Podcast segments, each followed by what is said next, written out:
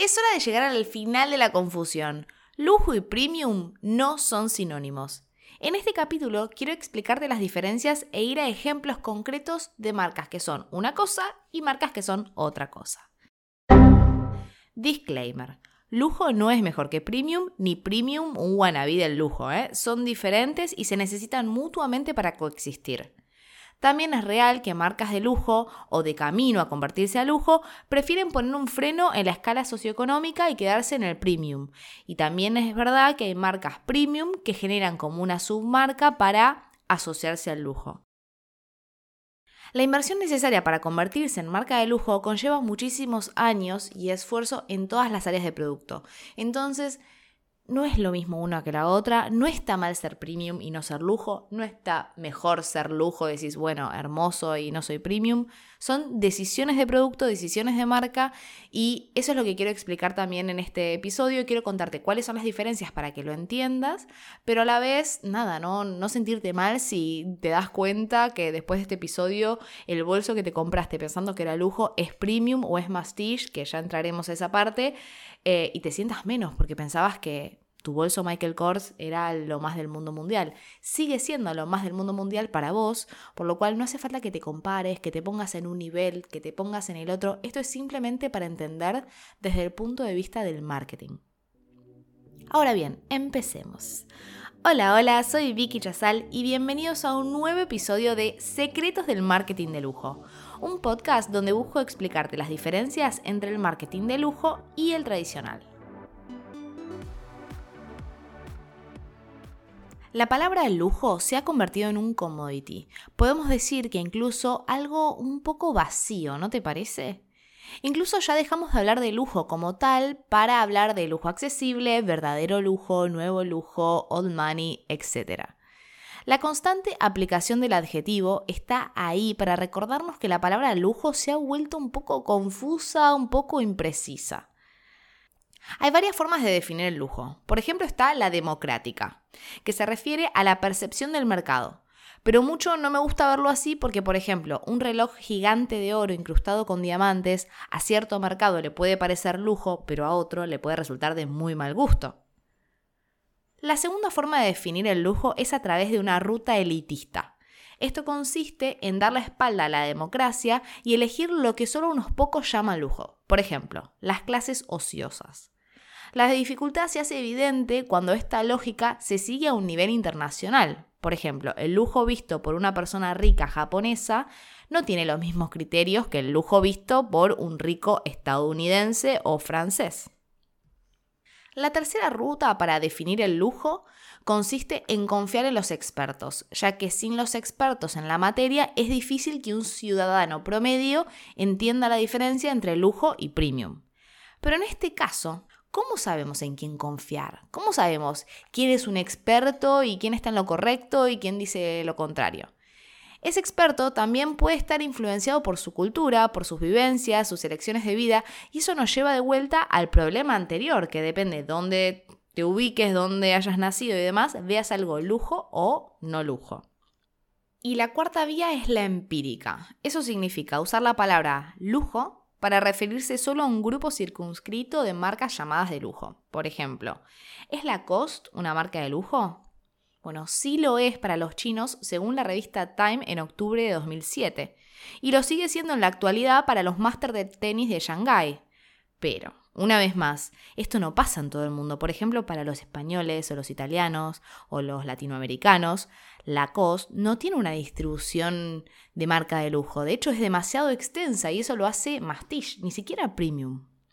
Lujo, premium, Mastige, esto lo mencioné en los primeros episodios del podcast, pero no sé si lo recuerdan y no está de más recordarlo, porque además si me reescucho en esos episodios, Mamita querida, qué mal se escuchaba en esa época este podcast. Pero bueno, no quise eliminarlos porque hay información súper valiosa ahí, así que traten de, si quieren volver a recordarlos y escucharlos, los invito. Olvídense un poco del sonido de fondo que a mí me perturba muchísimo ahora escucharlos de vuelta, pero bueno, recapitulando.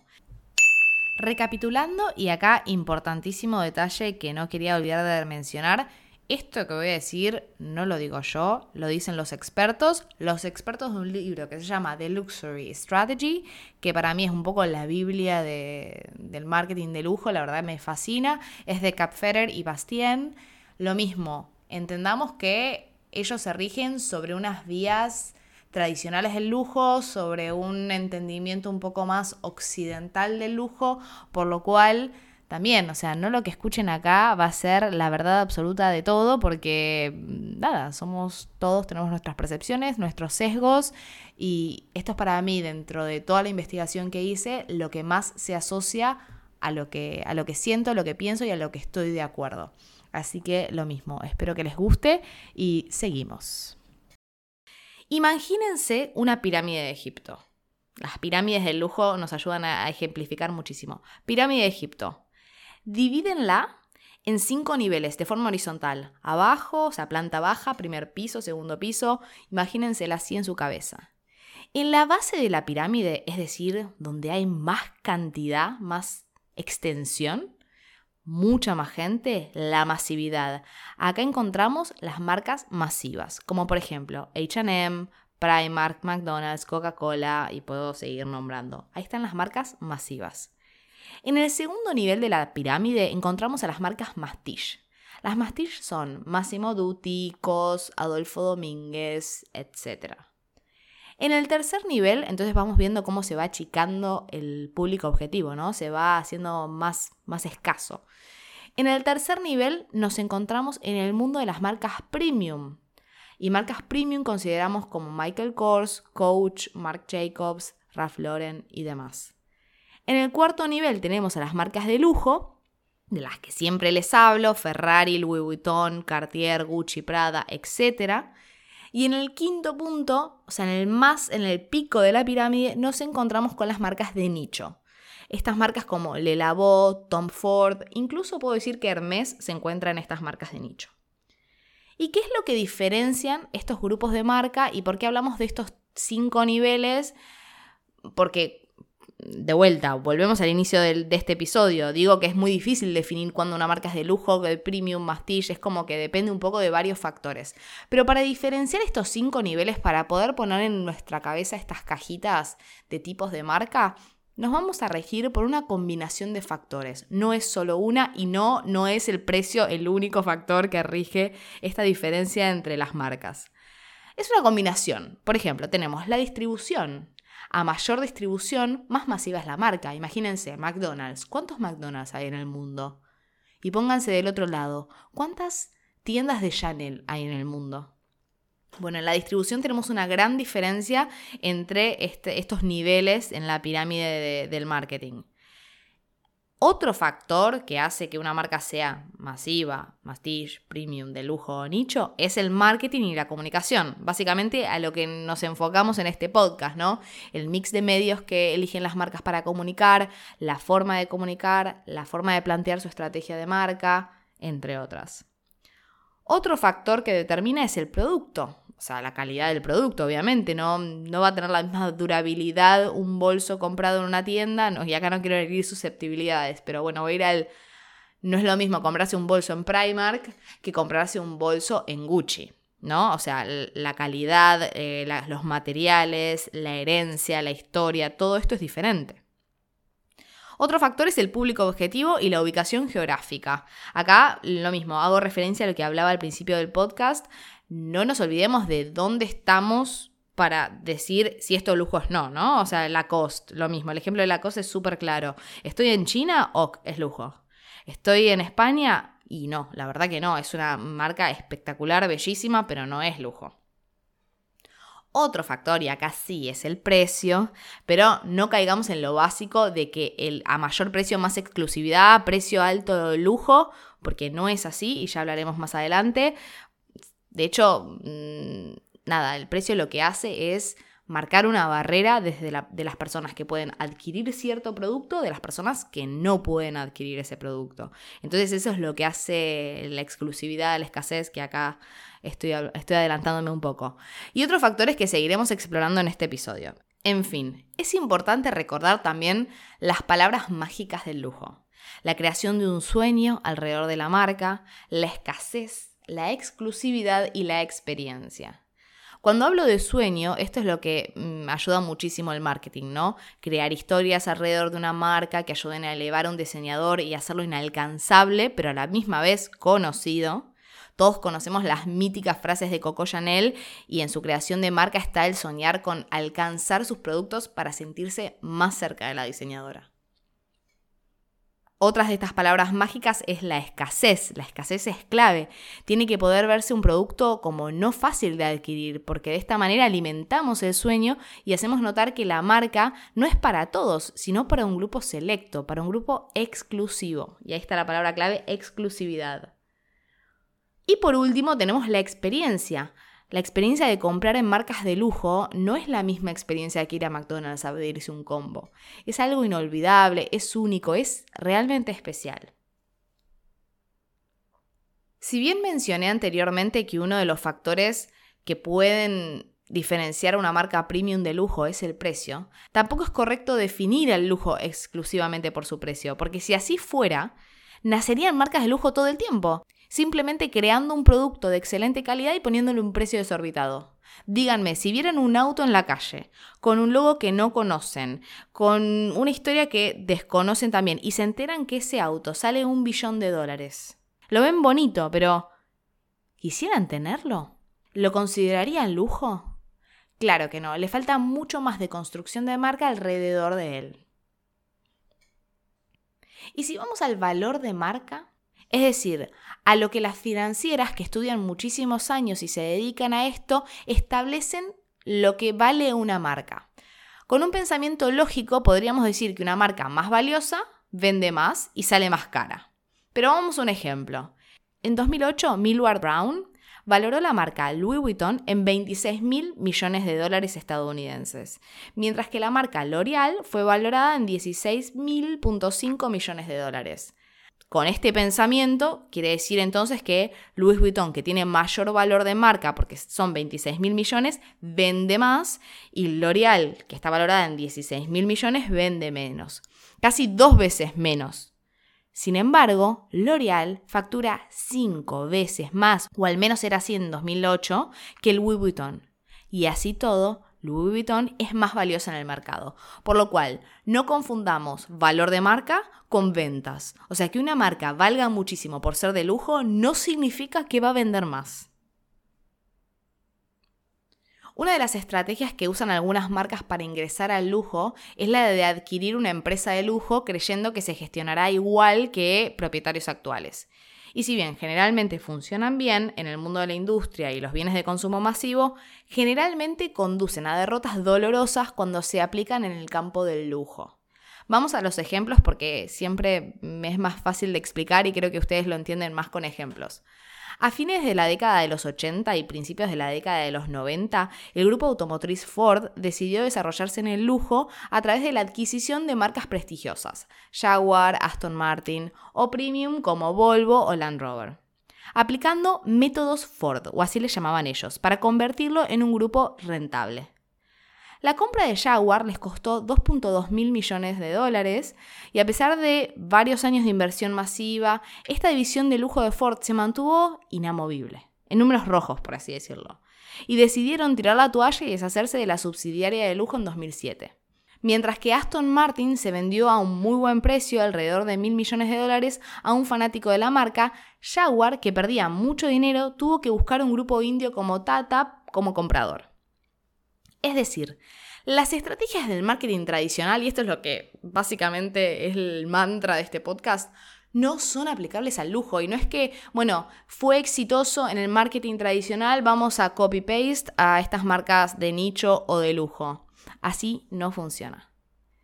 En contraste, marcas como Volvo o Land Rover, que son las que les comento, que son las premium de Ford o así se, adquirieron como la, la división premium, sufrieron menos rebautizadas pomposamente como marcas de lujo tras la adquisición por Ford, son en realidad esto, marcas premium. Por lo tanto, una estrategia de gestión de Ford pudo mejorar sus resultados, mientras que en Jaguar o Aston Martin, al ser verdaderas marcas de lujo, solo podían ser seriamente perjudicadas por este tipo de estrategia. Ford había fracasado en su ascenso hacia el lujo. Porque es una empresa clásica, es una empresa de marketing tradicional, por lo cual está un poco más relacionado el premium con el marketing tradicional que el premium con el lujo. Pero no está mal. O sea, es correcto, está bien. Y hay que tomar como diferentes estrategias o buenas prácticas del marketing de lujo para aplicarlas al premium, para que tu marca de premium no caiga mastish o no caiga masivo. Porque si vos tratas igual que, Ford a Volvo, exactamente igual, bueno, Volvo va a terminar siendo una marca más, una marca mastillo, una marca masiva. En cambio, tenés que decir, bueno, tomo buenas prácticas del lujo, tomo buenas prácticas del marketing tradicional y ¡pam! Lo converjo en una marca premium que va a generar muchísimas ventas, pero a la vez eh, sin perjudicar el valor de marca. ¿Escucharon hablar del estilo Old Money? Seguramente si lo han hecho, sea como descripción del estilo de Sofía Richie o cuando escuchan marcas como Loro Piana renacer en este mercado. Este término se refiere, entre otras cosas, a las personas a que las personas más adineradas últimamente no llevan los logos visibles en su estilo, sino que se conoce que ciertas prendas son costosas entre las personas que lo conocen.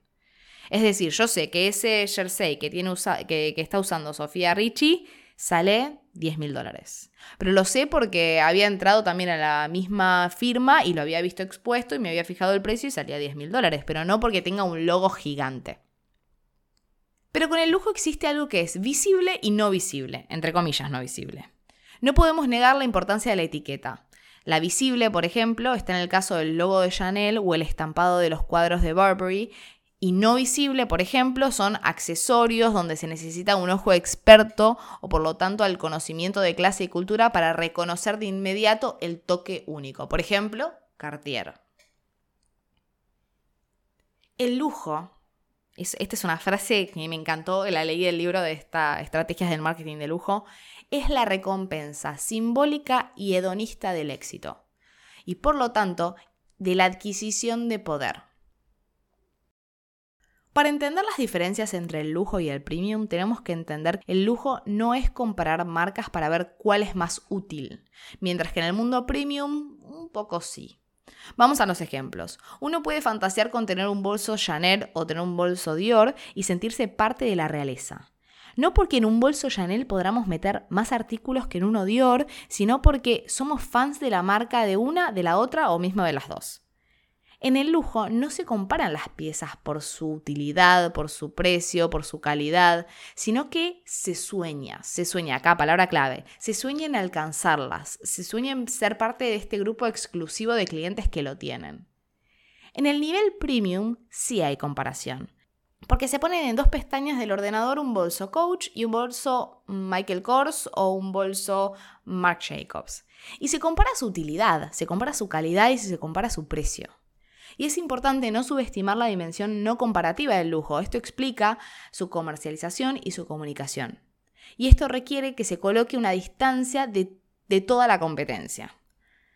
Por un lado, a través de la distribución y por otro lado, a través de la necesidad de un discurso sobre los orígenes.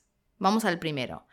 A través de su distribución es la distribución exclusiva, donde la marca tiene el control total del lugar y puede hacer sentir su identidad organizando la puesta en escena sensorial y teatral, vivir la marca. El bolso Chanel solo puede comprarse en boutiques exclusivas. Un bolso Longchamps lo puedes comprar en casi cada aeropuerto. A través de la necesidad de un discurso sobre los orígenes, ¿de dónde viene un producto? ¿De dónde proviene su forma de diseño?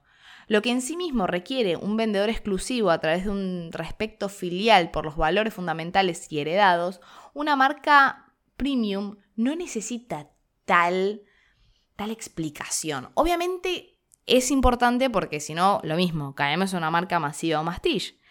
Es importante la historia, es importante una experiencia exclusiva, pero podemos no dársela. Podemos comprar un bolso Jean Champ en un aeropuerto random y que nadie nos haya atendido, que solo lo hayamos visto, nos gusta, precio-calidad nos cierra, nos sirve para el laptop, fin, lo compramos. Otra forma de diferenciar el lujo con lo premium es que en cada objeto de lujo debería tener alguna parte o incluso pequeña, pero espectacular, que esté hecha a mano, el craftsmanship, que, en inglés suena mejor. La imagen imaginaria del artesano, que no está lejos del artista, también es una de las encarnaciones de la noción de la tradición, incluso de las producciones de nuestro tiempo. Al igual que la parrilla de un Rolls Royce, gran parte del equipamiento de un barco se realiza a mano. Esto debe seguir siendo incluso a una escala mayor. La placa de cada botella de whisky royal está grabado a mano por el orfebre. O sea, imagínense en este punto, ¿no? Es, un producto que no, no, es de, no es masivo, obviamente que no lo es, pero se genera ahí cierta escala. No, no es generar la parrilla de un Rolls Royce que se vende uno por año. Estamos hablando de botellas de whisky que tal vez puedan ser adquiridas más, más botellas a lo largo del año. Pero bueno, está grabado por el orfebre. Este trabajo manual es el signo de un culto, el de la atención al detalle. Añade una fuerte impresión de rareza y de preciosidad. En resumen, en este episodio de Secretos del Marketing de Lujo exploramos a fondo las diferencias entre el lujo y lo premium. Se enfatizó en estas dos categorías que no son intercambiables, sino que tienen sus propias características y estrategias de marketing. El lujo se distingue por su enfoque en la creación de un sueño alrededor de una marca, en la escasez y la exclusividad y la experiencia del cliente. Se trata de algo más que simplemente la calidad y el precio, y una conexión emocional con la marca. Por otro lado, lo premium se centra más en la comparación de los productos en términos de su utilidad, calidad y precio. Los consumidores premium evalúan y eligen los productos en función de su conveniencia y valor. La gestión de marcas de lujo requiere una cuidadosa atención a la exclusividad, la comunicación, la distribución y la experiencia del cliente. Las marcas premium, por otro lado, tienden a competir en el mercado donde la comparación es un poquito más directa. En última instancia, tanto el lujo como lo premium tienen su lugar en el mercado y satisfacen diferentes necesidades y deseos de los consumidores. Comprender estas diferencias es fundamental para una estrategia de marketing exitosa en cualquiera de estas dos categorías. Y hasta acá hemos llegado con este episodio del podcast. Espero que te haya gustado y te invito a apuntar con estrellitas de más arriba. Seguime para enterarte de muchos más secretos del marketing de lujo. Beso.